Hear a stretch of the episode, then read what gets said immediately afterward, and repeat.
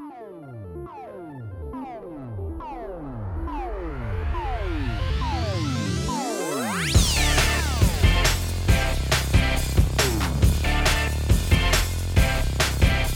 Fala, meus queridos ouvintes! Estamos começando aqui o episódio 64 do A Semana em Jogo. E se você ainda não conhece a gente, o nosso cast é a melhor fonte de informação para você saber o que rolou no mundo dos games nessa semana que acabou de acabar. Aqui quem fala com vocês é Felipe Lins e comigo hoje e sempre a gente tem o meu querido Caio Nogueira. Fala galerinha, tudo bem? E também temos o mestre Bernardo Dabu cobrindo jogos de norte a sul. Test your might. Essa, essa rima é maravilhosa, cara. Maravilhosa, maravilhosa. Eu fiquei bem É orgulhoso, devo, devo- devo confessar. É isso aí, meus bacanas. Fica ligado que no episódio de hoje a gente vai ter. Chora mais Valve. Microsoft é mais uma das empresas que reduz seu corte das vendas de jogos de PC. Crise no mercado de Dogecoin. Nvidia limita a mineração de criptomoedas em suas placas de vídeo. Antes tarde do que mais tarde, já diz o ditado. Super Mario Party finalmente recebe multiplayer online pleno. E The Last of Us Part 3 não tem data pra chegar, mas já tem história garantida. É, meus queridos, essas são as principais manchetes do programa de hoje. Mas antes de cair de cabeça nas notícias, vem cá. Você já entrou no nosso grupo do Telegram? Parar aqui a palavra do grupo do Telegram.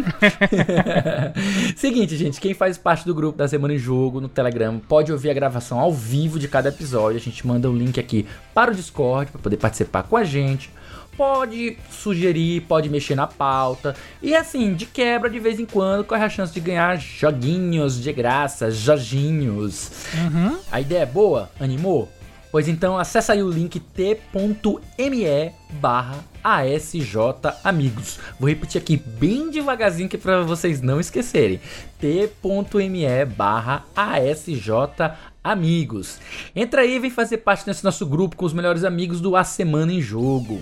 E tendo feito o jabá do nosso grupo do Telegram, meus caros co-hosts, episódio 64. 64 infelizmente lembra o ano do golpe militar, mas por um lado positivo também lembra o saudoso videogame da Nintendo. Grande É, Nintendo sim. 64, né? Vocês viveram essa época, meus queridos? Então, o, o Nintendo 64, ele. é, eu tive um certo contato em um primeiro momento, porque o meu primo tinha, mas ele só tinha dois jogos e era muito difícil na casa dele. Aí depois, um grande amigo meu, aí tinha já o Nintendo 64, tinha vários jogos aí. E quase todo final de semana eu tava na casa dele porque a gente descobriu que as nossas avós eram amicíssimas. Aí. É, massa, velho. Deu muito certo e, e, é, eu joguei muita coisa em Nintendo 64 graças a esse meu amigo aí. É, inclusive jogava Mario Tennis com a avó dele, cara. Era muito legal. Nossa, é verdade, é Manda um abraço pro seu amigo aí, vai. Um abraço aí, Gabriel Souza. Valeu, cara. É, rapaz. E, vo- e você, meu Dabuzão, você jogou também 64? Viveu essa época aí?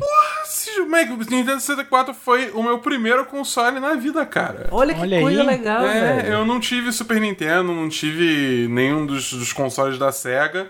Eu fui direto pro Nintendo 64, cara. E, puta, que console maravilhoso, cara. Que. que eu, eu, eu sou muito saudosista quando se trata do Nintendo 64 e tudo relacionado ao Nintendo 64. Joguei muito Ocarina of Time, joguei muito Star Fox, joguei muito F-Zero, joguei Smash. Embora Smash é o único. é, tipo, desculpa, desses que eu falei, Smash é o único que eu não tive porque meu pai achava muito violento. Então, Nossa, sério, e, e olha que era Smash. Imagina se ele tivesse Foi Mortal Smash, né? Imagina se ele tivesse jogando Mortal Kombat Trilogy. Não é, Ah, mas cara. eu também não tinha. Eu não tinha isso, eu não tinha, eu não tinha GoldenEye. é, qual- Perfect Dark também não joguei, entendeu? Tipo, era tudo jogo assim, é, é- é kid-friendly, tá ligado? Amigável pra crianças que ele, que ele pegava pra mim. Conquer's Bad for Day. Não. Mas meu amor, por- meu amor incondicional por Banjo Kazooie, você acha que nasceu onde? No Nintendo 64, obviamente. Olha não, mas faz todo Olha sentido, só. cara. É, mas Todo o, sentido o- biológico. Os jogos mais violentos, entre muitas aspas, né? Que nem o Conkers, é, Killer Instinct e. e, e... Cara, qual foi? GoldenEye? É, Aham. E Smash. Eu joguei muito na casa de amigo, porque aí não tinha meus pais. Tipo, me grato, tá ligado? Ah, sim, com certeza. Mas, Mas muito assim, bom, cara. Console perfeito. De volta ao futuro, né? De volta para o futuro. Então, essa semana, meus queridos, o que, que vocês andaram jogando essa semana? A gente voltando aqui pra nossa realidade, o que, que vocês andaram aí futricando, brincando aí nesses últimos dias? Cara, futricar é um verbo maravilhoso, cara.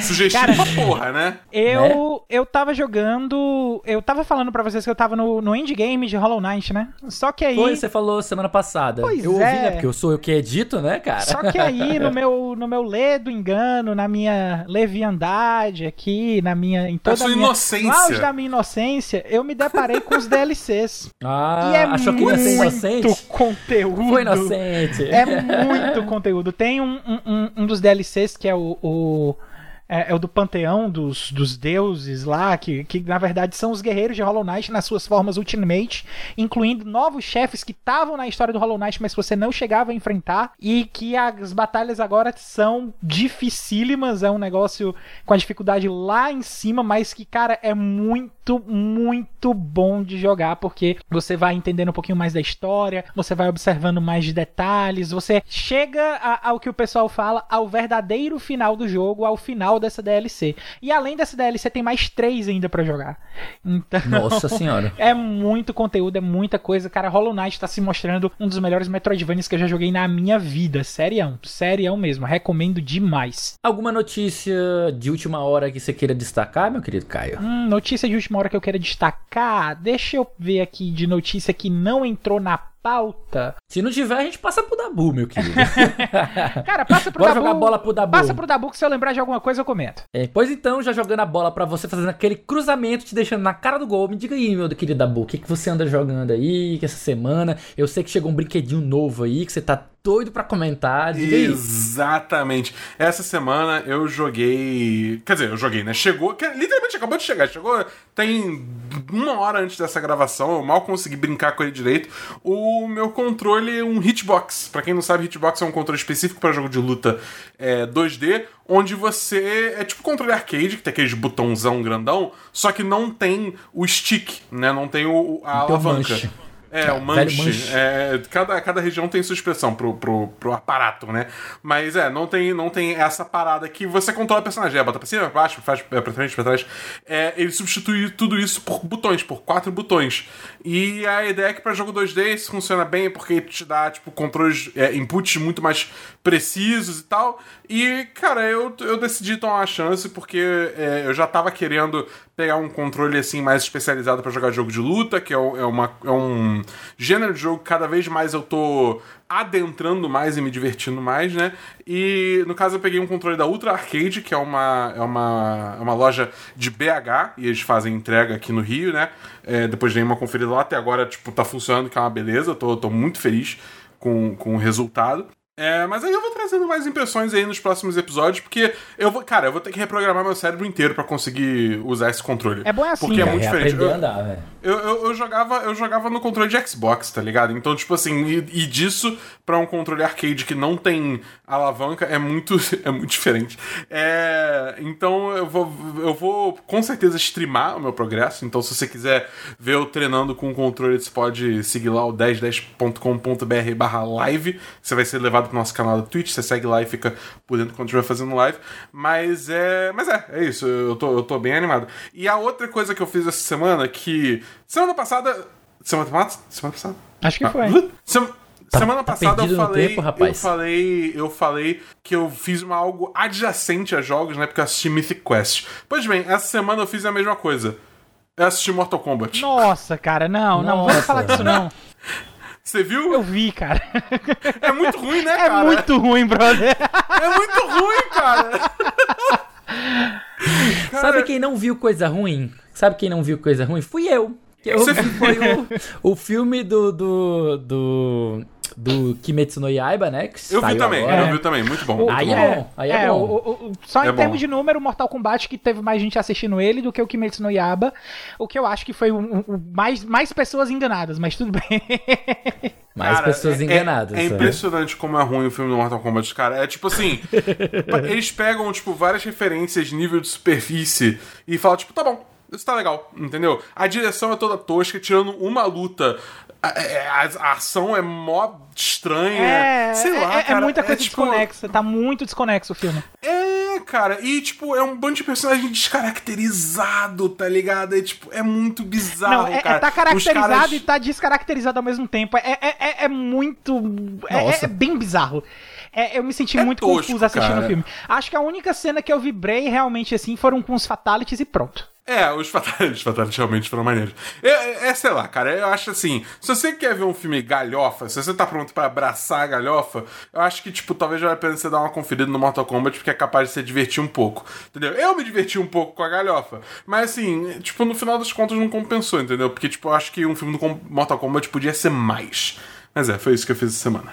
E você, Eli, o que, que você fez essa Além de semana? assistir o Kimetsu no Yaiba. Cara, na verdade eu sempre, tô, eu sempre tô assistindo muito anime, né? Tipo, do ano passado eu comecei a, a, a me reconectar, né, com os animes. Fazia tempo que eu não tirava tempo pra isso, né? Mas é bom que é um downtime de jogo, né? Porque o tempo fico todo, todo o tempo jogando o jogo e acaba que de vez em quando ativa a minha tendinite. Então é bom de vez em quando dar uma paradinha e curtir outras coisas. Daí eu tenho tentado encaixar muito mais agora na minha rotina pra não ficar tão focado em utilização das mãos, dos dedos e tal, que acaba provocando as dores. Enfim, de qualquer maneira eu eu tenho acompanhado umas 10, 10 animes por temporada, mais ou menos isso. Acho que na verdade até mais, acho que quase 20 animes por temporada. Então eu tô vendo muita, muita coisa mesmo. Botando o Crunchyroll pra valer a pena, hein? É um verdadeiro otaku.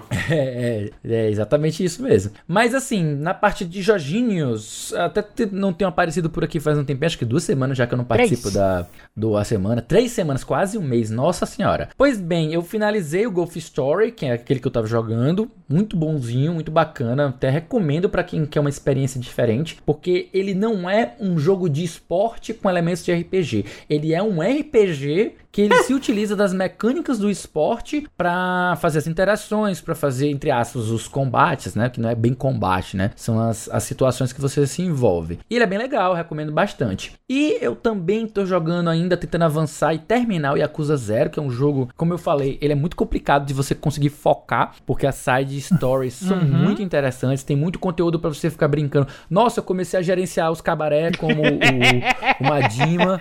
E nossa, eu fiquei quando eu fui ver, nossa, cinco horas se passaram só gerenciando as paradas do bar. Cara, muito, muito legal, muito bacana mesmo. Agora, de novidade, eu tô jogando Hyrule Warriors, né? O Age of Calamity.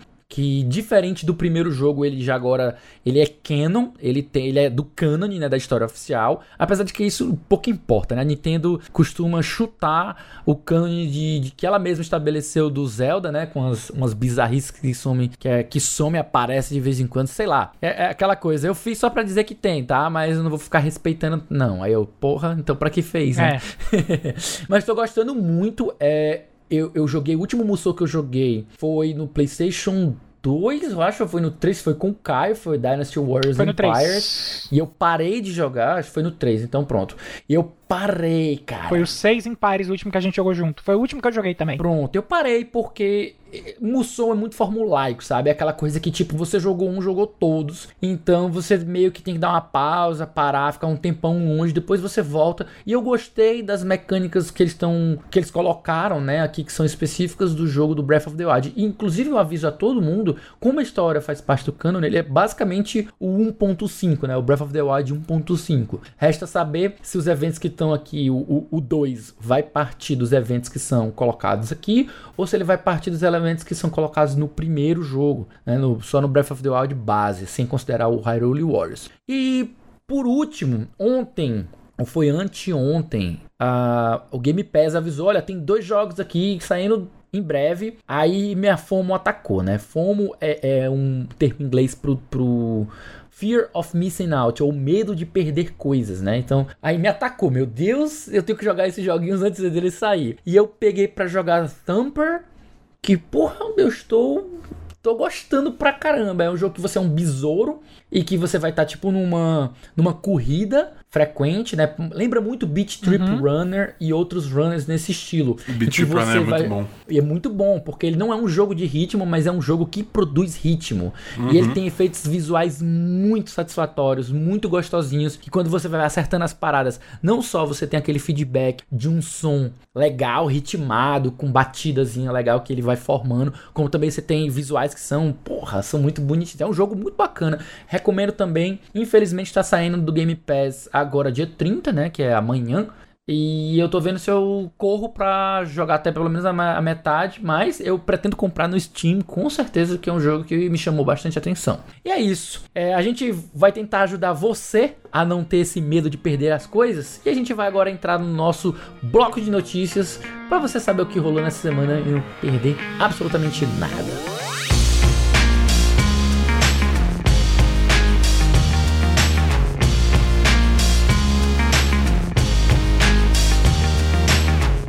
Muito bem, muito bem, meus queridos. Iniciamos agora o nosso primeiro bloco da semana em jogo desta semana, né? E vamos lá com Microsoft balança o mercado de jogos de PC, reduzindo a porcentagem da loja do Windows para 12%. Notícia aí que foi trazida para a jogosfera pelo Tom Warren e foi traduzida aqui pelo meu queridíssimo Caio Nogueira, direto do é. The Verge. É, a Microsoft está sacudindo o mundo do PC Gaming hoje, dia 29, né, que a gente está agora gravando, com um grande corte na quantidade de revenda que ela coleta das vendas de jogos no Windows. A gigante do software está reduzindo sua parte de 30% para apenas 12% a partir de 1 de agosto.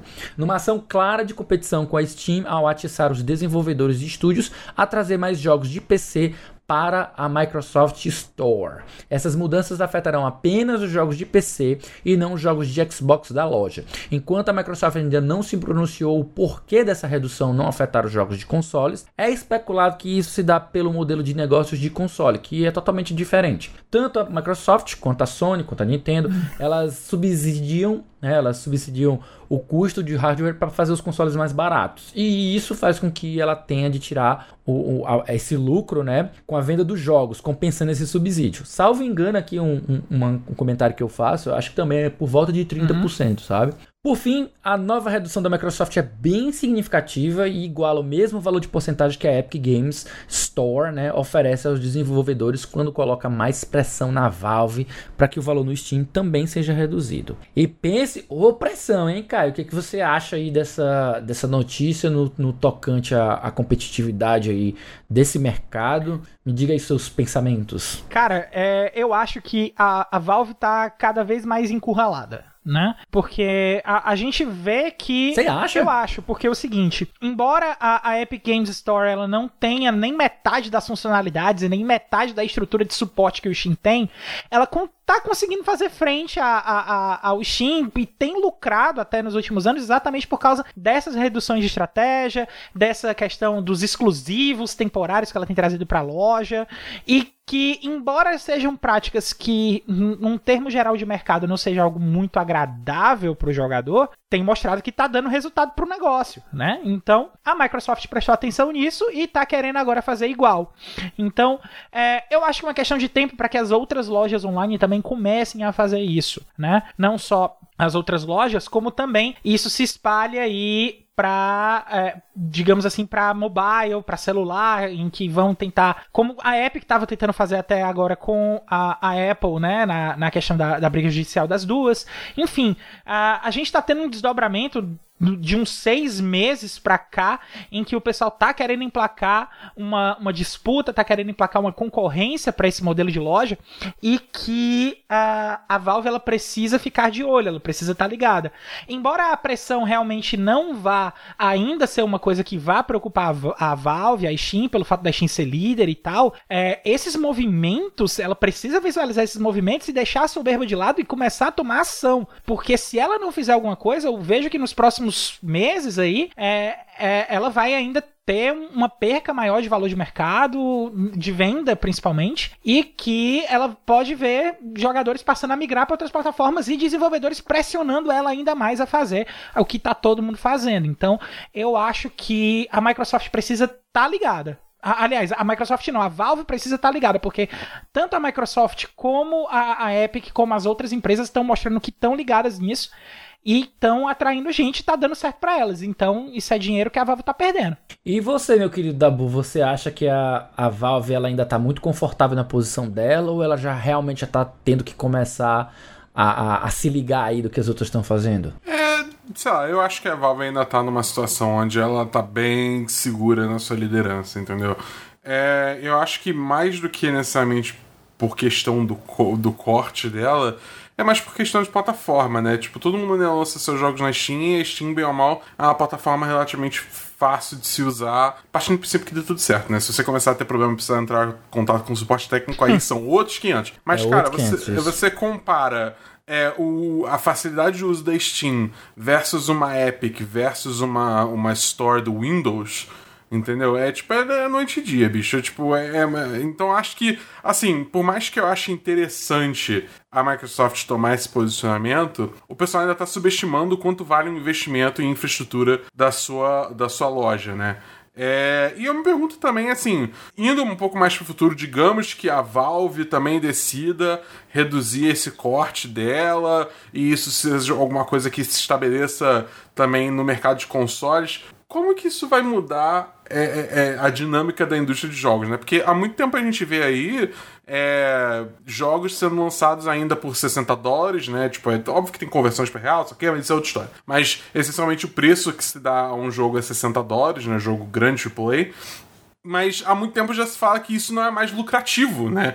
Que não, não, não é mais viável você só desenvolver um jogo, cobrar 60 dólares e acabou. Você precisa botar alguma outra forma de monetização, digamos assim e tal. Então, será que essa receita maior para os desenvolvedores vai fazer alguma diferença nisso? Porque a gente estava vendo aí preços aumentando. Será que é, é, é, essa receita maior vai frear isso? Ah, para mim, o mais interessante dessa nova tendência é isso, é ver como que isso vai afetar as formas de monetização e as formas de precificação de jogos indo para frente, entendeu? É, no, no ponto que você fala da situação de, de, de mercado, né, de, de, de preço precificação, é, eu também concordo contigo que ainda é uma questão ainda um pouco indefinida. A gente não sabe como é que isso vai se, se portar a longo prazo, se realmente vai dar essa freada que, de aumento, né, dando uma, uma margem de lucro maior, porque 15% maior é, até uma, uma margem considerável, né? Quando você levando em consideração esse mercado, que é um mercado que não tem os custos de hardware né, que o console tem. Então, levando isso em consideração, eu acho muito, muito realmente incerto, né? E até difícil de você fazer algum tipo de previsão uh, que vá além de um chutômetro muito doido em relação a essa parte de, de, de futuro de desenvolvimento, de, de práticas de mercado. Agora, eu acho que você colocou um ponto perfeito, que é a questão da da, do investimento em infraestrutura. Eu, eu mantenho a minha opinião que eu dei sobre a Epic Store, né, na época que elas fizeram essa mesma, esse mesmo movimento, e mantenho até agora também com a Microsoft, que eu acho que é um caminho interessante para você atrair os desenvolvedores? É, mas eu não acho que é o que vai garantir uma maior fatia de mercado. A, a Epic ela tem tentado fazer isso é, dando jogos para os, pro, os usuários gratuitamente, o que é algo que tem conquistado bastante gente, né? E no caso da Microsoft, se ela se limitar somente a, a fazer esse investimento, eu não acho que é o suficiente. Sendo bem sincero, eu acho que na verdade tanto a Microsoft quanto a Epic ainda tem que trabalhar muito bem a questão da estrutura de suas lojas, que ainda são muito aquém em relação ao Steam, em questão de funcionalidades, em questão, poxa, é, é, é você comprar vários jogos ao mesmo tempo, você ter uma, uma sacola de compras. Nossa, velho, a Epic Game Store você tem que comprar jogo a jogo, velho. Que, que negócio ainda é, é arcaico. arcaico, sabe? Ah. Arcaico. Então tem que melhorar ainda muito a estrutura das próprias lojas, na frente de lojas delas, tanto do lado de, de, de da frente como também no back-end, que é a parte, a parte mais de programação, de tudo mais, para que você tenha uma experiência de usuário muito melhor do que a gente tem atual. Então é difícil você conseguir ganhar um market share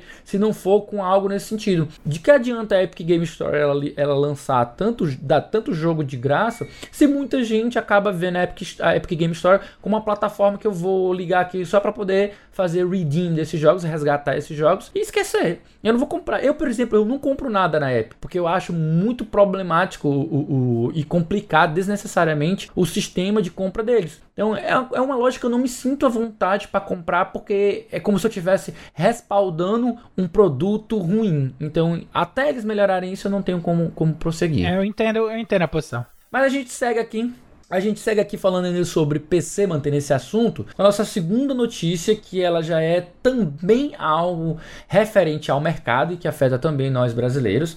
Né? Que vamos lá, afeta o mundo todo, né? Como, como um todo. Todas as RTX a partir de maio terão um limitador de criptomoedas. Notícia aí do Game Vício trazida pelo Frocha Rocha. A Nvidia forneceu uma atualização para seus parceiros em relação aos próximos chips GAXX2, né, da RTX 3090. De acordo com a Nvidia, todas as placas chegando às prateleiras ao mercado terão um limitador de criptomoedas ou um Light Hash Rate, que além de ter algumas especificações técnicas de instaladas já de fábrica, promete, né, que, que não é só um termo de marketing, né, mas um, um, um algo que vai descrever as novas GPUs, né, e que isso vai oferecer meio que um desempenho melhorado né, as placas que já existem e também tentar de alguma maneira limitar né, a, a questão da, da criptomoeda, que é para quem, para dando aqui um, um contexto geral maior para todo mundo, a, a, a, mineração de criptomoedas ela é feita com GPUs, né? De, de certa forma, é, é uma maneira, entre aspas, acessível, barata de você investir num equipamento para poder fazer isso. Eu convido vocês a jogarem no Google o seguinte termo: fazenda de mineração ou é, é, cryptocurrency mineration farm, né? Para você ver como são as fazendas de mineração, você vê a quantidade colossal de placas de vídeo que eles utilizam para poder fazer esse tipo de mineração. E aí desenvol desenvolvendo aqui, eu, eu, nem vou comentar tanto, vamos passar mais para vocês, eu vou, vou me, me limitar aqui a, a dar mais esse esse entendimento para o pessoal de como isso afeta. Nós, especialmente nós brasileiros, nós somos afetados por três camadas de, de problemas internacionais, né? E, e alguns em um nacional. Quando a gente fala de preço que a gente vai adquirir um produto aqui, ele tem primeiro um, um problema na crise dos semicondutores, né? Que tem feito os componentes das GPUs ficarem é, é, mais escassos e aí a gente tem menos unidades sendo produzidas, né? A gente tem isso é um, gera um de oferta. Aí a gente tem outro problema de a alta demanda que esses mineradores de, de criptomoeda têm causado no mercado. E aí você sabe, quando a oferta baixa e a demanda aumenta consideravelmente, você tem um, uma, uma disparada dos preços dos produtos.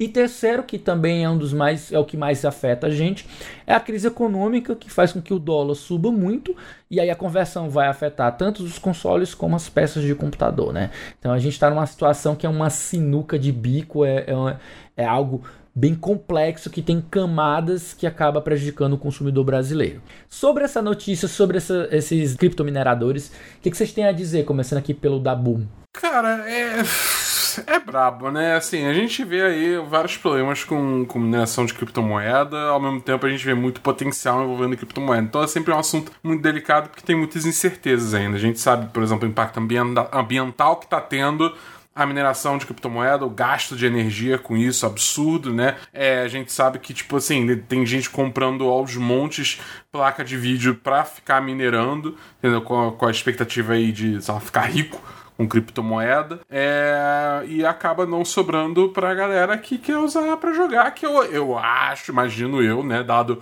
o marketing da Nvidia, é o público principal dela. Então, é, eu acho que no final das contas, assim, no final das é, De novo, é, no final das contas, a, a, Nvidia vai vender igual, tá ligado? Porque aí todo mundo agora que não conseguiu comprar antes, porque os mineradores estavam rapando tudo, agora vão conseguir comprar. Então, pra Nvidia, no final das contas, vai dar a mesma coisa. Entendeu? Eu acho. É, é, mas assim, e assim, é bom... pra ser bem sincero, eu acho que hackers já devem quebrar esse limitador rapidinho, sabe? Se já não tiverem quebrado, eu sou bem sincero, é, eu acho porque, que se tipo, já quebraram. tudo indica vai ser software, né, cara? É, tipo, é tudo questão de você botar a mão e aí, tipo, fazer um crack, sabe? Que nem você desbloquear um console, tá ligado? Digamos assim. É, eu imagino, né? Eu imagino, eu não sou programador, eu não sei, tipo, tô, tô, tô, tô chutando. É, mas, enfim, só botando essa barreira, né, já, já ajuda um pouco. Então, sei lá, eu acho que no final das contas é, é bom, mas honestamente eu, eu não tenho nem perto de capacidade suficiente, entendimento suficiente sobre é, criptomoeda e, e, e, todo esse mercado e, e blockchain para entender tipo, o quanto isso vai realmente impactar, tá ligado? E você, Caio, quais são os seus pensamentos, sentimentos sobre essa, esse assunto tão tão complicado, complexo, né? Cara, uh, eu acho que a, a, questão da criptomoeda, uh, não só da criptomoeda, mas da mineração dela, utilizando placa de vídeo, é, chegou. A gente já tá com consequências bem, bem, bem ruins em cima da gente para não usar uma palavra ainda mais negativa, né? A gente tá com um mercado em que as placas são todas supervalorizadas. Uh, nós brasileiros estamos sofrendo, além disso, estamos sofrendo com a desvalorização do real, o que deixa tudo pelo,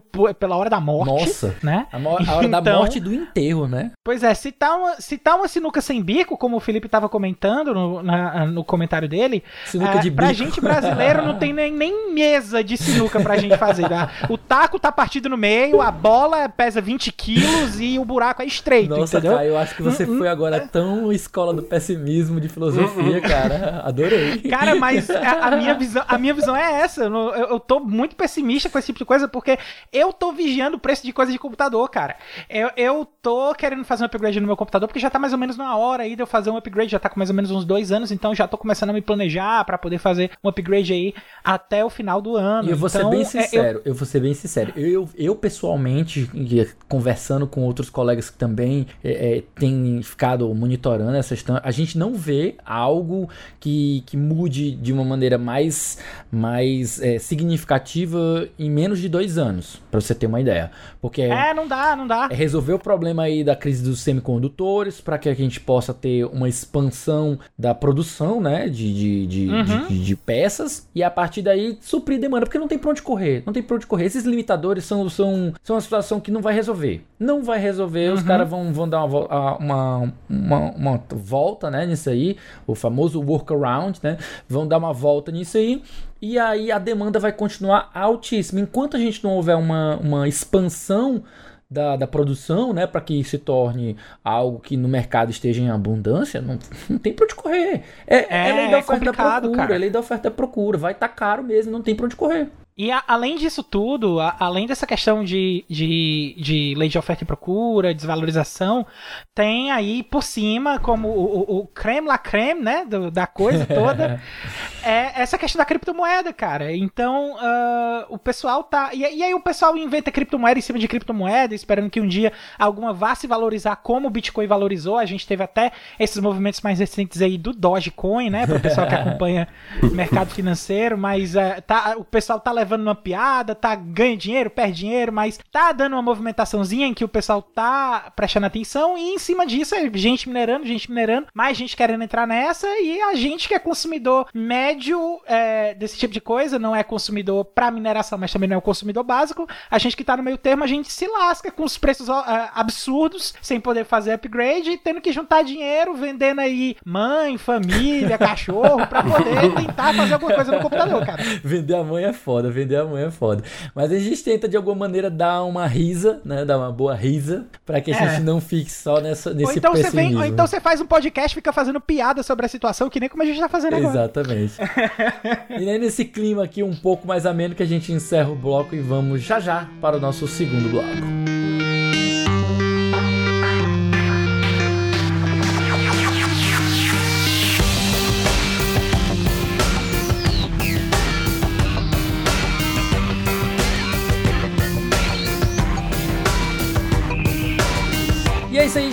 Gente. Depois de notícias ruins, vamos agora notícia boa. Segundo bloco Graças começando agora, rapaz. no segundo bloco, a gente começa agora com Super Mario Party. Ganha modo multiplayer online depois de dois anos. Nossa senhora. Notícia da Luciana Anselmo para a Tecmundo via Nexperts. Todo fã de Mario Party sabe que os últimos jogos da franquia tiveram alguns problemas bem chatos, incluindo a época quando fomos forçados a jogar com todos os personagens dentro de um carro, ao invés do estilo tradicional de tabuleiro dos primeiros títulos da série. Com o lançamento de Super Mario Party no Switch, vimos o jogo voltando às origens e oferecendo um conteúdo divertido e de grande qualidade. Os seus maiores problemas eram a falta de tabuleiros, né? Só tem quatro, que é uma lástima. É deprimente. E, e o modo multiplayer online, né? Que ele é bem limitado. Porém, depois de dois anos e meio desde seu lançamento, o Super Mario Party pôde enfim ser atualizado gratuitamente para a versão 1.1.0, o que permite que você jogue todos os tabuleiros, o modo Partner Party e cerca de 70 minigames totalmente online com seus amigos. Isso faz com que o único ponto negativo mais sério do título seja realmente a falta de tabuleiros novos. Que aí poderia ser até um DLC, né? Bora Nintendo, bota, bota um DLC ter. aí, resolve. Esquece, esse barco já zarpou, Não cara. é, cara, já, já zarpou, né? E, e, tipo, é algo que ela tem feito com outros títulos. Não faz sentido ela ficar nessa de lançar sempre um novo jogo e ficar limitando com poucos tabuleiros. Mas, enfim, né? Uhum. Pois bem, voltando aqui pra notícia, a, é, é, como a gente falou, né? Poderia ser resolvido com DLCs pagas, algo que ainda é bem comum com Super Smash Bros. Ultimate e que também vimos na versão original de Mario Kart 8 do Wii U. Também tem uma Fire Emblem aí pra gente citar, dentre outros. Uhum. Pois bem, antes, antes tarde do que mais tarde, né? Como diz o ditado, como a gente brincou agora no começo. Pergunta a vocês, meus queridos. Caio, você é jogador de Mario Party, o que vocês acham dessa história aí? Cara, eu tenho jogado Mario Party, mas eu tenho jogado Mario Party no meu Nintendo 3DS. Eu tenho jogado muito o, o, o Mario Party do Nintendo 3DS, porque a Tiziana tem um DS, só precisa de um ter um jogo pra gente poder jogar junto. Ah, é legal. É aquele 100 Games? É The, the 100? Não, é, não, não. O que eu tenho é o Islands. É o Mario ah, Party. É o sim, sim, sim. É o Islands, né? Que é o, o que foi lançado antes de ser só a coletânea de minigames. É o, é o Party mesmo. Tem tabuleiro e tal, tudo direitinho. Então, a, a gente tem jogado, assim, em alguns momentos e tem sido algo que tem salvado o entretenimento aí de jogos de tabuleiro de Mario Party na pandemia, por causa do, da questão do 3DS, só precisar de ter um cartucho e tal. Agora, é, Mario Party de console, eu acho que o último que eu realmente joguei muito foi exatamente foi Mario Party 2 no Nintendo 64. Exatamente. É Também é conhecido como o melhor Mario Party. O melhor Mario é, Party. É, é genial, Party. cara, Mario Party 2. E assim, eu, por um lado, eu fico feliz de ver que a Nintendo teve pelo menos essa noção de que ela lançou o Mario Party em 2018, que foi pouquíssimo aproveitado aí por causa da questão da pandemia, né? Uma uhum. vez que só tinha multiplayer local e as pessoas estão meio que distanciamento social e tal. Mas eu também fico meio assim com, com a cara de meh, porque a Nintendo levou três anos para colocar um online no Mario Party. Né, e, e, ainda foi porque teve a pandemia. Eu acho que se nem tivesse pandemia, ela não teria colocado. Então, e é... E, e, eu vou ser bem sincero, até tinha um online, a gente tem que ser justo, tinha um online. O grande problema dele é que ele era limitado. Eram alguns jogos, alguns minigames que você podia jogar e, e até então você nunca pôde na série jogar o modo principal, né? Que é o, o, o modo do tabuleiro. Uhum. Aí, pois é, e, e, o modo do tabuleiro é que eu acho mais legal. Aquela questão Sim. de ter história, competiçãozinha e tal, né? Principalmente, se eu não me engano, o, os últimos Mario Party de Nintendo Wii, que é o, o 9 e o 10, né? Eles têm, eles têm um, foco, um foco de história ainda também, salvo engano. Eu tenho, é, eu tenho que dar uma olhada para poder garantir a respeito disso aí. Mas, é, eu, eu fico feliz em ver que a Nintendo tá começando a prestar atenção no online Tá certo que foi tarde, mas é, é antes tarde do que mais tarde, cara. é, é, como diria Keiji Nafune, melhor do que nada. Melhor do que nada. é, melhor do que nada é uma forma meio, meio conformista de você resolver a parada. O que, que você acha sobre isso, hein, em Dabu? Pra ti, ele salvou o título, dá uma nova sobrevida a ele? Ou você acha que não, esse tem já partiu aí, esse jogo já, já, já, já tá cansado e os problemas dele não são solucionados? Solucionáveis só com o modo online. O que, que você acha? Cara, é, eu acho que já foi. Já tá, já tá meio tarde, entendeu? Pessoalmente, eu não vejo ninguém olhando pra essa notícia e falando, putz, agora sim eu vou gastar 300 reais pra jogar um Mario Party que não é essa Coca-Cola toda com os meus amigos que eu vou ter que provavelmente convencer também a gastar 300 reais pra jogar comigo. Cada é. um. Entendeu? Então, Cada tipo um. assim. eu, eu não vejo isso fazendo tanta diferença por aqui, por essas bandas, entendeu? É algo que já devia ter lançado, tipo, com o jogo no lançamento? Era. É bom que foi adicionado finalmente? É. É. Mas, sei lá, é, é isso, sabe? Eu acho que, tipo, o jogo é tão meh, o, sistema online da Nintendo. Cara, pensa isso, pra você jogar Mario Kart com. Mario Kart, Mario Party com seus amigos, você, além de tudo isso que eu falei do- do- das questões de, de comprar o jogo, você ainda vai ter que todo mundo pagar o Nintendo Online, que, tipo, é um serviço medíocre, com todo respeito. E além disso, tipo assim, não tem nenhum.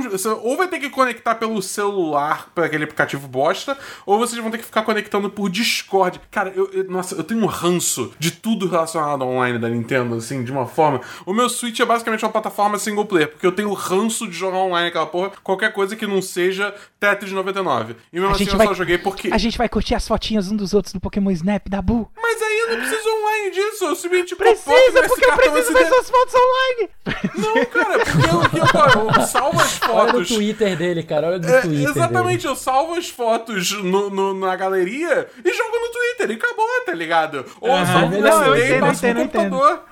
É tipo, cara, pra que, que eu vou ficar pagando aquele serviço ruim? Ruim, serviço ruim, entendeu? É, então, tipo, é isso. Pra mim é, é isso. Tipo, eu gosto de Mario Party? Gosto. Mario Party 2 é, tipo, um dos meus jogos favoritos de, tipo, de estilo party, tá ligado? Você jogar com os amigos e tal. É, mas, tipo, não, não, não it, tá ligado? É, É. tipo, é brabo. Uma solução boa pra Nintendo é colocar um- uma demo pra baixar disso aí pra pessoas que não têm o jogo. Aí a pessoa que tem o jogo lança o jogo e quem tem a demo entra, entendeu? E fazer um download play pela internet, como ela já fazia no DS local. Eu acho que Seria seria uma uma, solução muito boa. É um tipo um client, um host Exatamente. um client. É só uma versão exato. client é que pra nem, você é que nem a. Haze Light faz com os jogos dela, o Way Exatamente. Out, o, agora o It. Takes, Two, entendeu? Exatamente, tipo, funcio- pô, isso seria, tipo, que aí você racha com os amigos e ficam jogando, ou você compra e chama seus amigos, enfim, entendeu? É, tipo, é, fica- se torna muito mais acessível, digamos assim. E você, Felipe, você tá esperando alguma coisa aí? O que é que você acha do, dessa questão do online aí do, do Super Mario Party? Cara, eu, eu, não vou, eu não vou nem me estender muito, porque tá mais claro do que nunca que é é uma estratégia é, errada, né? Em 2021 você ainda querer forçar a galera a se encontrar pessoalmente pra poder jogar. Porque, enfim, é, é, é válido, é muito bom. É muito bom que você valorize o, o couch co-op, né? O co-op local. É muito importante, eu acho, que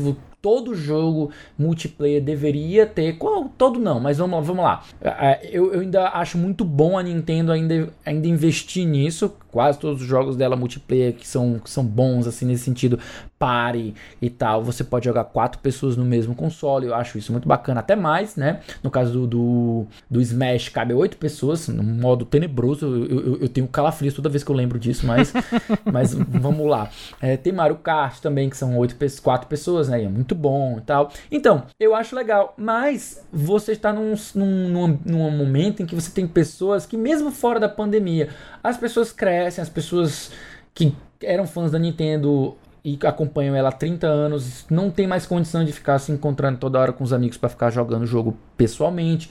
Alguns se mudaram de estado, outros se mudaram de país e tal. E aí você perde a forma de você jogar com eles porque a Nintendo não investe num, num- num sistema online decente para os jogos dela. Para mim, isso, é, isso é, é- é mais uma das grandes falhas dessa empresa que, tipo, todo mundo ama e eu adoro amar e odiar ao mesmo tempo, né? Não consigo passar pano pra Nintendo, nem pra Sony, nem pra ninguém, né? Tipo, passar pano pra minha cor de fanboy.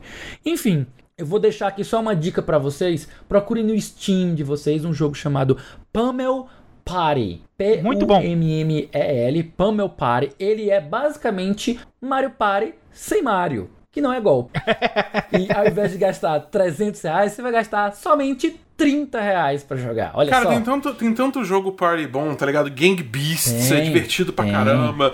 Human Fall Flat também é, é sensacional. Tem, tem tanto Verdade. jogo maneiro na Steam que é baratinho que você compra e você joga. Cara, esse Human Fall Flat, eu, eu vou, eu vou ressaltar, frisar ele. Baixem esse jogo, comprem esse jogo quando tiver em promoção. Você pode jogar, acho que até com 12 pessoas no lobby. E é, e é uma bagunça. É tão divertido, cara. Nossa senhora. E, tipo, é isso. Você não tem que lidar com o, o, o sistema online posta da Nintendo. Pois é, né? É foda isso aí. E aí, falando de antes tarde do que nunca, e por acaso nunca diga nunca, pois nunca as coisas são como parecem. E se parecia que tava tudo fechadinho?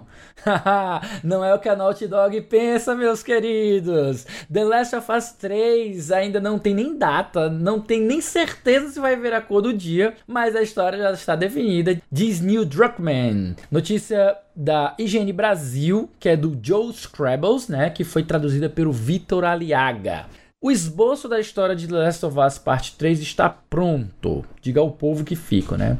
Mas a sequência não está nos planos da Naughty Dog por enquanto. Neil Druckmann, diretor criativo da franquia, diz que espera que o jogo um dia, entre aspas aqui, ó, um dia veja a luz do dia. Em conversa no podcast Script Apart, Druckmann mencionou brevemente a possibilidade de The Last of Us 3. Não sei o quanto eu quero revelar. O Haley Gross, o, o, o que é co-roteirista né, do jogo, e eu escrevemos um esboço para uma história que não estamos fazendo, mas espero que um dia veja a luz do dia, que explora um pouco do que acontece depois do segundo jogo. Veremos. É, vale lembrar que rumores recentes sugeriram que a Naughty Dog está, ou pelo menos estava, trabalhando em um jogo multiplayer de The Last of Us, um novo projeto de Uncharted e um remake do The Last of Us original que a gente comentou em edições passadas, né? Eu acho que estão mexendo demais. É, é, é, uma parada que, tipo, pra mim já tava muito bem fechadinho, mas é aquela coisa, né? Nunca diga nunca. O que, que vocês acham dessa possibilidade de um The Last of Us 3? Me diga aí, Caio, o que, que você acha disso? Rapaz, enquanto a Sony estiver lucrando, eu acho que não tem por que ela parar com isso aí, não. E eu acho que nem ela quer parar, tá? Agora, eu acho que o papo tá muito cedo. Ó o cara, velho. Pra gente ter Ó um... o cara, já tá, já tá indo pelo caminho da, da lucratividade. Ah, mas que é isso, a, cara? a gente deu notícia semana passada de que a Sony tá querendo focar aí nos exclusivos dela. Então, juntando é certo, os pontos. tá certo. Empresas gana empresa. Pois é. Tô só zoando, tô só zoando. Juntando os pontos, a gente vê essa questão aí do, dos exclusivos da Sony pegar mais força, né? Mas eu confesso que eu não tô muito empolgado aí pra um The Last of Us Parte 3 agora, não, né? É, a gente tem que ver a diferença de tempo do The Last of Us Parte 1 pro The Last of Us Parte 2. Eu acho que ele- o tempo foi crucial para que a história desenvolvesse, amadurecesse, o pessoal realmente pudesse entender, absorver ali o que é o universo do The Last of Us, para que a gente tivesse um The Last of Us Parte 2 tão cru e tão é, polêmico, de certas formas, assim como ele foi. Né? E eu não sei até que ponto ter uma pressa ou ficar soltando notícia a respeito de The Last of Us Parte 3 é, é uma questão só de manter a expectativa alta de uma coisa que, que já foi premiada, de uma coisa que é reconhecido pelo público como uma coisa boa, ou é, é só alguma coisa que realmente tá em desenvolvimento e eles estão só jogando verde pra sentir como é que tá. De qualquer forma, o objetivo é manter o hype alto, né? E eu não sou muito fã desse tipo de coisa porque quanto mais alto o hype, maior a queda, né? Mas. É, o tombo é maior. Mas assim, ah, em termos de, de roteiro, em termos de do que esperar pro, pro The Last of Us Part 3, eu também achei que a história do The Last of Us Part 2 deixou tudo fechado bonitinho. Não sei aí qual é que vai ser o, o, o- que é que eles vão querer contar da história, o que é que eles vão querer desenvolver. Talvez eles vão querer aí ir pro lado da Abby, não tenho certeza, mas é, é- é muito dar um tiro no escuro aqui, porque pensar no que o Neil Druckmann tá querendo desenvolver pra história de The Last of Us nesse momento é, é meio é meio que impossível. Dabu, você é do, do- dos caras que está aí no hype com essa possibilidade ou você também é do time de gente, pra que tava tão bonitinho? Ah, o que que eu- você acha? Eu tô no hype, cara. Tipo assim, hype é forte, né? Porque, tipo, é aquele negócio, você falou que tem um esboço. Isso não é nada, tá ligado? Uhum. É tipo assim, não, não, não- não- o jogo não existe ainda, então não tem muito o É. que hypar, entendeu? Mas É, eu é gostei. ventilando a possibilidade, né? É, Ventilando a possibilidade. exatamente. Então, tipo assim, eu não tô, não tô, ai meu Deus, entendeu? Não é, não é isso. Mas eu tô, eu curtiria um Last of Us 3, porque, cara, esse papo pra mim de, ah, não, porque a história tá fechadinha, fechadinha, é mó papo furado, tá ligado? Porque, cara, o primeiro The Last of Us, a história tava fechada também. E aí? A gente teve The Last of Us 2, que foi uma história incrível, foi muito boa, teve toda uma, uma, uma dinâmica Uhum. É questão da interessante da, forma de contar né? a história. Exatamente, entendeu? Então, tipo assim, pra mim isso é papo furado, cara. Se os caras conseguirem achar uma direção interessante pra levar essa história e, e- e formas interessantes de tornar essa história jogável, eu não vejo por que não contar essa história, entendeu? É, é diferente de, sei lá, por exemplo, Halo. Halo é uma franquia que tá completamente gasta já. A 343 não faz ideia de onde eles querem levar essa, essa franquia mais, principalmente em termos narrativos. Então, tipo assim, aí realmente eu acho que só tá tentando tirar leite de vaca magra, entendeu? É, mas no caso dessa vez, eu acho que é um terreno muito fértil ainda, que dá pra contar várias histórias dentro desse universo, especialmente se você começar a se distanciar um pouco da Ellie, da Abby e, e desse núcleo principal. Acho que até a Abby tem, muito, tem muita coisa pra contar ali ainda, né? A, a relação dela com o Lev e tal. É, mas a, a Ellie talvez seja uma personagem que a gente se distancie um pouco. Não sei, também. É, Apesar de que eu acho que a- as especulações estão em realmente o que aconteceu com a Ellie pós os eventos do 2, né? É, Mas aí também é... tipo, é de novo assim, o que ele falou, ele falou que tem um esboço. Cara, esboço é, é isso, é tipo, sei lá, rabisco num, num, num É. guardanapo, tá ligado? É- é, aham. Isso aí vai mudar com o tempo, eles podem chegar uma hora e virar e falar, tipo, cara, eu não quero fazer nada disso, isso aqui não tá desenvolvendo de um jeito legal, vamos tentar outra coisa, entendeu? Uhum. Tipo, conforme vão acontecendo coisas na vida dos, dos roteiristas ou no mundo, eles vão, tipo, pivotando a história pra ser uma reflexão, um comentário dessas coisas, muita coisa pode acontecer, entendeu? Coisa é, pode tipo, acontecer. um roteiro é a forma, é, é, tipo, é o momento mais maleável de uma história, Uhum. entendeu? Então, tipo, não tem absolutamente forma nenhuma da gente prever o que vai acontecer agora, entendeu? É, Então, eu acho assim, tem muito potencial, porque eu confio, ah, se tem uma coisa que a Naughty Dog con- conquistou, foi a minha confiança em termos de, de, de história, né, de, de jogos narrativos. Então, tipo, cara, eu tô, eu tô, eu tô feliz com a possibilidade de a gente ter um The Last of Us Part 3, sim.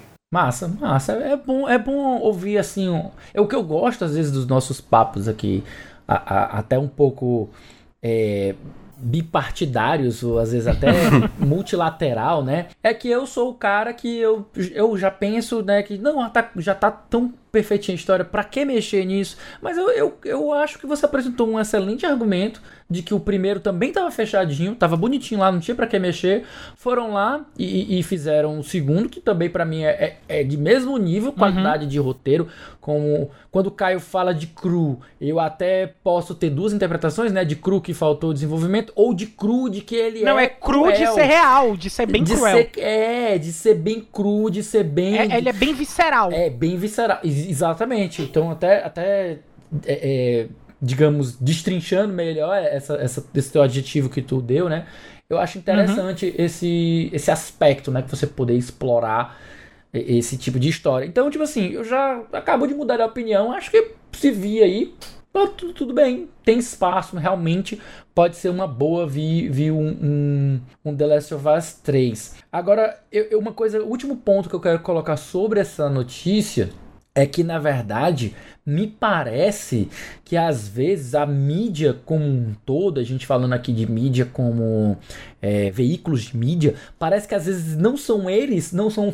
Não são os desenvolvedores que estão soltando esses bits, mas é a mídia que está caçando de qualquer maneira como uma, meia, uma, uma forma É, meio isso desesperada, é- sabe? Porque da outra vez, a, a história do Jason Schreier era sobre a Sony, como ela estava se focando em grandes produções, como ela, ela cancelou o projeto da Band para poder fazer um remake de, Telo- de, de The Last of Us, segundo os, os rumores, né? E aí, o, a mídia no como um todo, o quê? The Last of Us? The Last of Us? The Last of Us? Parece que só escuta o que quer, sabe?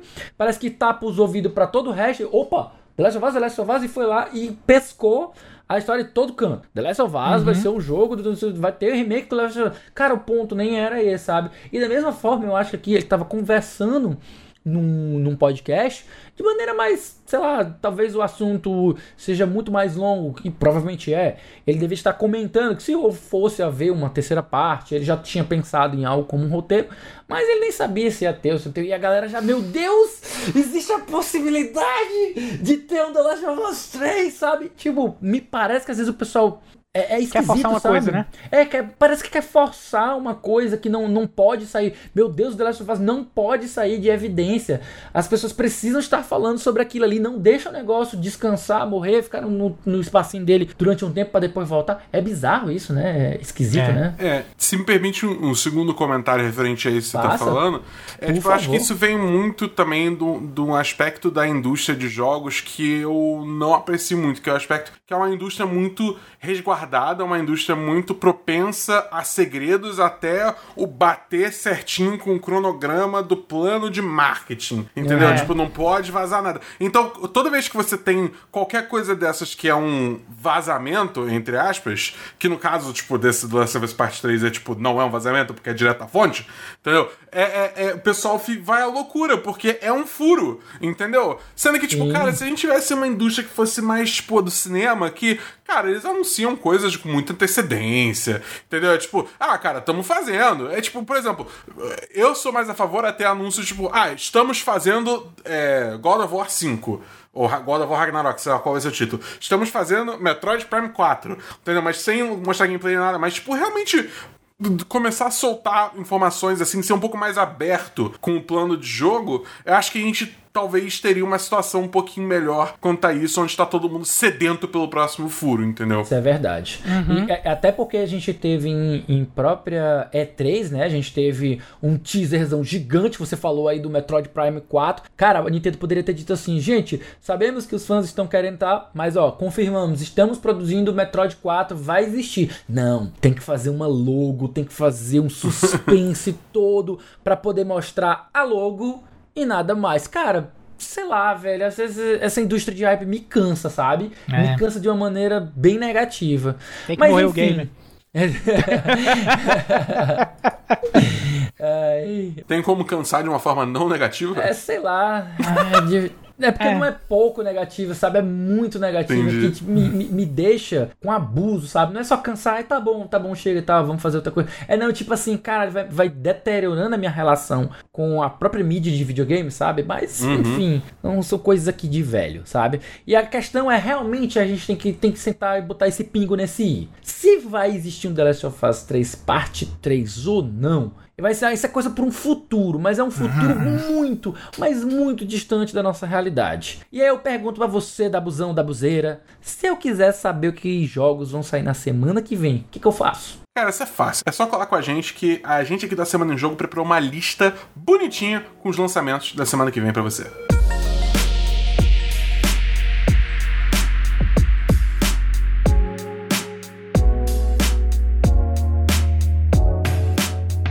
Muito bem, muito bem, muito bem. Então vamos ao nosso finalzinho de cast, trazendo aqui os jogos da semana, da semana de maio, de 3 a 9 de maio. Né? Nós temos aí chegando cinco joguinhos aqui em destaque. Obviamente, gente, claro que tem mais jogos. A gente só seleciona aqui alguns destaques para facilitar, tipo assim, os jogos que estão mais em evidências, que a gente acha que são mais, assim, no mínimo mais intrigantes, sabe? É. Claro que tem, se a gente for atrás de cada lançamento que vai ter, minha nossa senhora, é meia hora só de podcast. pois sim, gente. Chegando aí para PlayStation 4, Nintendo Switch e Xbox One, no dia 4 de maio tem The Colonists. É um jogo de simulação e estratégia. Joga depois aí no Google para você dar uma olhadinha o que, que ele é. Tá? No dia 6 de maio, dois dias depois, chegando para PC, exclusivo de PC, Metro Exodus Enhanced Edition, né? Um jogo aí da série Metro, a sua versão aprimorada, né? No dia 6 de maio também está chegando para plataformas adicionais, né? Para o PlayStation 4, Xbox One, PC e Nintendo Switch, Skate City, mais um joguinho aí para quem curte skate, quem tá sedento desde o relançamento aí do, do Tony Hawk's Pro Skater 1 mais 2, né?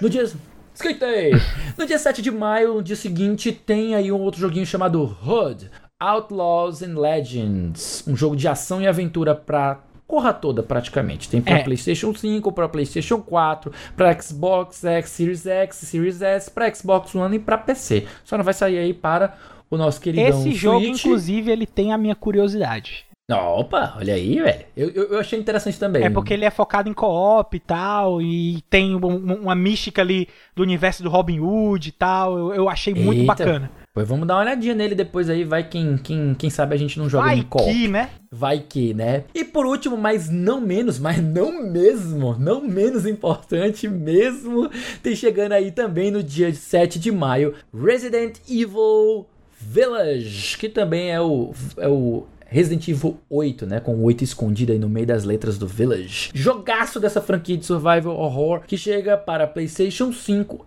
Xbox Series, PS4, Xbox One, PC e para, olha só, o grandioso Google Stadia. Olha aí, vale dizer que eu estarei streamando Resident Evil Village no canal do 1010. Então, se você tem interesse em ver, é só você entrar no site 1010.com.br barra live, que você vai ser levado pro canal da, do 1010, segue lá, e aí na sexta-feira, dia 7, eu vou estar lá streamando Resident Evil Village para vocês. Muito bem, aqui tem informação, informação de live. Informação de live! E é claro também, iníciozinho de mês chegando aí, mês de maio, a gente tem joguinhos, a gente tem joginhos de graça. Ou não tão de graça, né, que você, já que você já paga a assinatura, tanto da PlayStation Plus quanto do Xbox Games with Gold, né? Não, meu querido Caio? É isso aí. Esse mês a gente tem pra PlayStation Plus, a gente tem aí a chegada de todos os jogos no dia 4 de maio, tá? E quais os seus jogos? Nós temos Battlefield 5 sendo lançado aí pra PlayStation 4.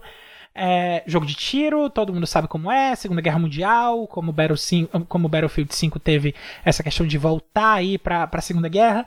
Tem modo de, de Battle Royale, tem é, campo de batalha aberto, tem veículo, tem a porra toda pra deixar você A contente. porra toda. Tem. Battlefield. Você né? gosta de guerra? Battlefield. Você gosta de guerra? Você gosta de guerra? é, Esse negócio é guerra? Tá aí, a porra toda. Tem Stranded Deep, que ele é um jogo de sobrevivência, é, de que você cai numa ilha, a ilha tá cercada pelo mar e o mar tem monstro, e você tem que sobreviver o máximo possível dentro da ilha, fazer casa, enfim. É, é uma pegada bem boa aí pra quem gosta de, de jogos de sobrevivência e de ação e aventura. Stranded Deep é uma boa pedida. E o jogo do PlayStation 5 que a gente vai ter esse mês é o Wreckfest Drive Hard Die Last, que é um jogo de corrida de demolição estilo derby, que é além de ter a corrida, os carros se batem, se destroem, é, ele tem feedback áptico pro controle, pro DualSense, então o pessoal tá colocando esse jogo aí na PlayStation Plus exatamente para ter um atrativo maior para quem quer sentir aí as coisas do DualSense. Certo? Já no Xbox Games with Gold, a gente vai ter aí a rotação deles, que é um pouquinho diferente. A gente tem jogos que ficam até a metade do mês e que saem na metade do mês.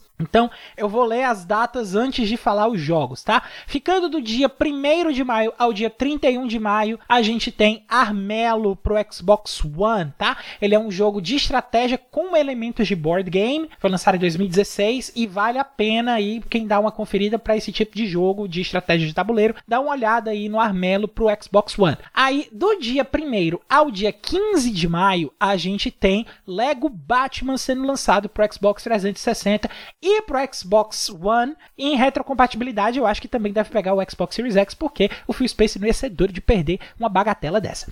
Então, a, a gente tem esses 15 dias aí com Lego Batman, tá? Do dia 16 de maio a 15 de junho, entra o segundo jogo do catálogo do Xbox One, que é o Dungeons 3, né? Dungeons é uma franquia já conhecida a respeito de, de ser roguelike, mas que tem aquele elemento de que um dos jogadores é o, o Dungeon Master e tal. Então, Muita estratégia, é, né? vale, vale bem a pena aí pra quem gostou dos outros jogos ou quem quer conhecer a série Dungeons 3. É uma boa pedida pra conhecer a série. E aí, do dia 16 de maio a 31 de maio, a gente tem Trópico 4 sendo lançado pro Xbox 360. Trópico que é um Sin City de ditador da América Central, bacana, divertido, cheio de piadoca. É, é bem bacana. Quem não conhece Trópico, É bem divertido. quem não conhece Trópico, eu recomendo que jogue mais pelas piadas do que antes de qualquer coisa. Não que o jogo não seja bom, o jogo é maravilhoso, mas é porque vale muito a pena pra você dar umas risadas, cara. É bem bacana. Obrigado, presidente. Obrigado pelas informações, presidente. Muito bem, gente. Além dos jogos da semana, esse quarteto aqui da Semana em Jogo tem mais um monte de conteúdo pra você ficar ligadaço. Toda sexta-feira tem episódio novo do Vale a Pena Jogar com o queridão Davi do Bacon, trazendo uma review de jogo que ele acabou de zerar. Toda segunda-feira você escuta o Dabu no Semana dos 10, um papo entre amigos sobre filmes, séries e jogos assistidos ou jogados durante a semana. Basta procurar por 10 de 10 no seu agregador de podcasts favorito. Lá no Spotify você encontra um monte de conteúdo produzido pela galera do Cast Potion, o podcast com aquele já conhecido papo catedrático sobre videogames. E uma vez por mês, o Backlog Game Club traz um papo extenso, profundo, saboroso e crocante sobre um jogo novo, projeto pessoal e muito bacana do nosso querido leitor de notícias de hoje, Felipe Lins.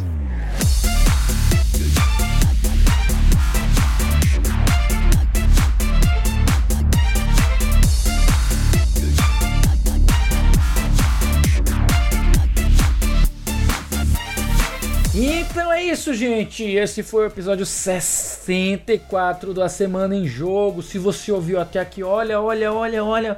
muitíssimo obrigado. E se você gostou do episódio, olha, assina, olha aí de novo, olha aí, assina no feed do nosso cast e fica ligado que semana que vem tem mais. Antes de encerrar o cast, entretanto, a gente deixa aqui o nosso muito obrigado também ao pessoal do The Verge, Game Vício, IGN Brasil e Tecmundo pelas notícias lidas nessa edição do cast. Um abração para todo mundo que trabalha nessa indústria vital. Deixamos também aqui mais uma vez, gente, o convite para quem quiser entrar no nosso grupo do Telegram, trocar uma ideia mais direta com a equipe do A Semana em Jogo, basta acessar o link t.me barra ASJ Amigos. Estamos esperando você por lá.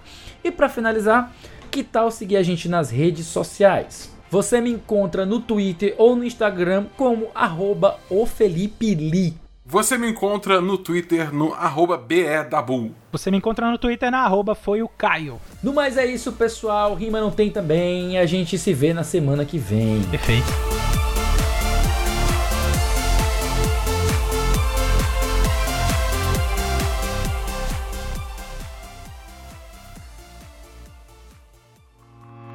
Este podcast foi editado por Felipe Lins.